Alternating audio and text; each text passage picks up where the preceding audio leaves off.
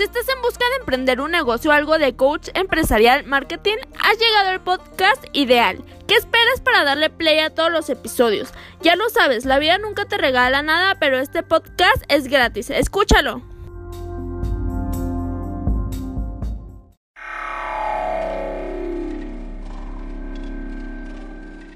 ¿Quieres darte a conocer como músico o a tu banda? SR9 Music, estudio de grabación, producciones musicales, videos, distribución digital en todas las plataformas, registro de canciones y nombre artístico. Eso y más en una sola compañía. Revolución Social 122 Poniente, Colonia El Tecolote, 210 3553. SR9 Music.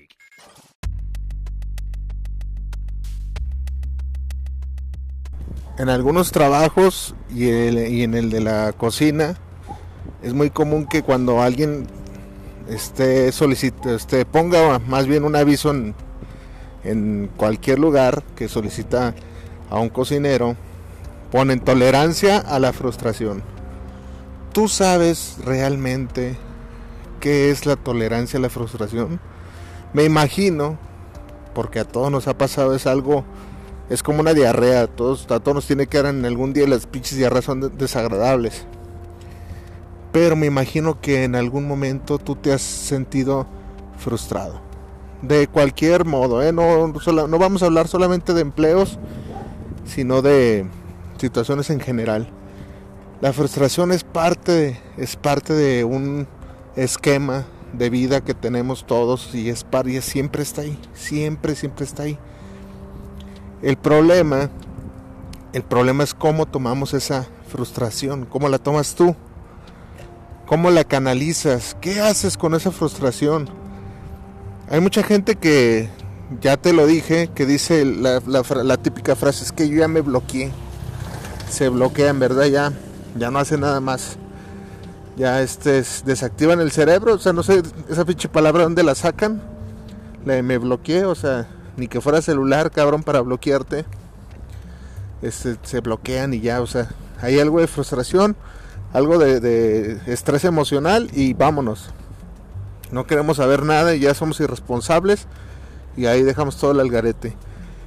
Es bien importante, es bien importante que tengas tolerancia a la frustración, que sepas canalizar esa frustración. Y no solamente en el emprendimiento, no solamente en todo, en todo debes de ser una persona prudente, debes de ser una persona de cabeza fría. Cien mil puertas se te van a cerrar antes de que se te abra una. Esa es una gran verdad. Yo no te estoy diciendo aquí, este, estoy descubriendo el hilo negro del emprendimiento gastroempresarial. No, eso tú ya lo sabes. Las oportunidades no son cosas que van a ir por la vida votando y tú este, las agarras y listo, se te resuelve. No, tienes que buscarlas. Fíjate bien todo el camino tortuoso que significan las oportunidades. La palabra oportunidad no es este que te encuentres un billete de 500 atorado ahí en el cajero y que otro cabrón no, no recogió y tú llegas y, y lo agarras. No es eso. La palabra oportunidad tiene un significado más, más a fondo. Por ejemplo, ¿De qué te sirve una oportunidad si no llegas preparado a ella? ¿De qué te sirve una oportunidad si ni siquiera sabes hacia dónde quieres llevar esa oportunidad? Yo ahorita te pudiera decir, te heredo la fábrica de del chocolate Hershey's y, o sea, tú en tu puta vida has dirigido una fábrica. Entonces, ¿a dónde la vas a llevar? Pues lo más seguro es que la lleves al fracaso. Porque tienes que contratar, contratar a alguien que te asesore y no vas a tener ni puta idea. Esa es la gran verdad. Entonces, para que una, oportunidad realmente brille y se pula y llegue a, donde queremos llegar, deben, deben de reunirse varios factores. o sea, para empezar, debes ir tú preparado para cuando se manifiesta una oportunidad. Entonces, estando ya esa oportunidad, con la preparación, irla ejecutando. Y mientras se ejecute esa, esa oportunidad, tener la mentalidad de ver hacia dónde vas a llevar a crecer esa oportunidad. Así es. Casi nadie te lo dice, pero así es. No, pero es que las oportunidades las agarra uno y improvisa. No, no, señor. No. No, es muy raro, yo creo que el porcentaje es de 0.500%, menos, menos que eso. Que alguien este, agarre una oportunidad y vaya improvisando en el camino y le salgan las cosas bien.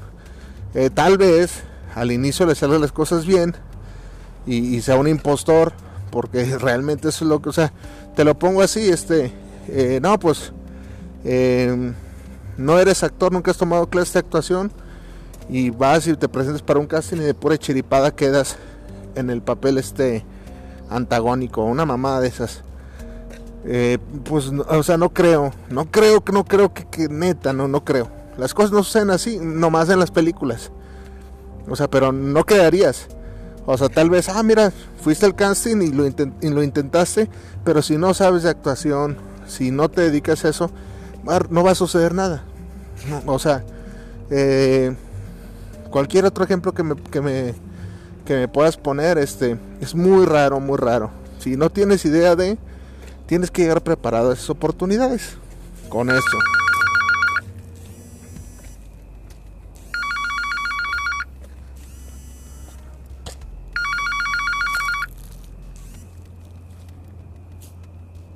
Entonces, basándonos en esas en esas pues en esas bases, ¿verdad? Ahorita me llegó una llamada que no, no puedo atender porque estoy con ustedes y pues yo no interrumpo el podcast por una pinche llamada mugrosa.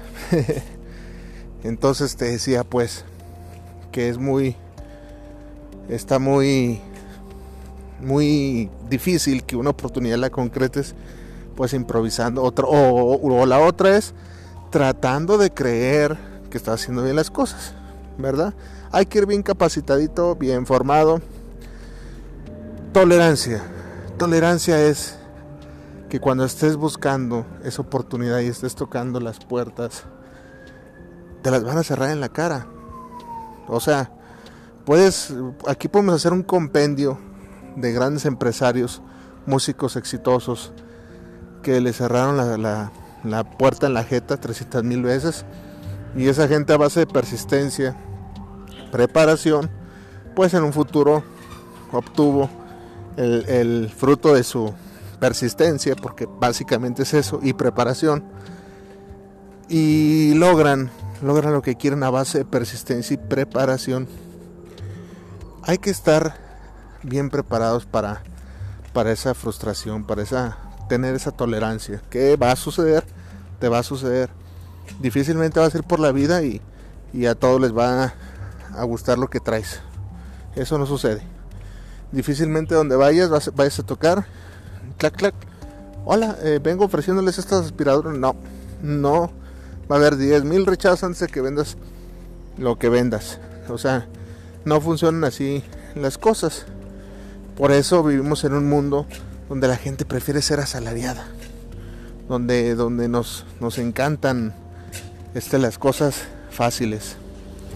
O sea, fáciles me refiero a de que sin esfuerzo. O sea, pues mi salario, mis ocho horas, mi salario y pues mi seguro social. Y, está bien.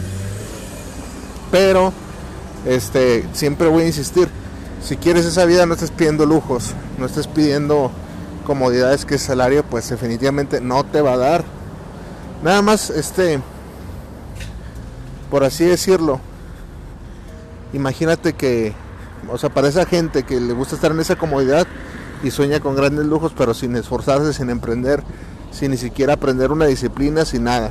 Nada más imagínate nada más que en este momento te voy a poner un sueldo chingón. Dos mil pesos semanales. Eso es un salario chingón, ¿eh? Suena poco, pero es la verdad. Dos mil. Dos mil pesitos semanales. Vamos suponiendo que mmm, vive solo.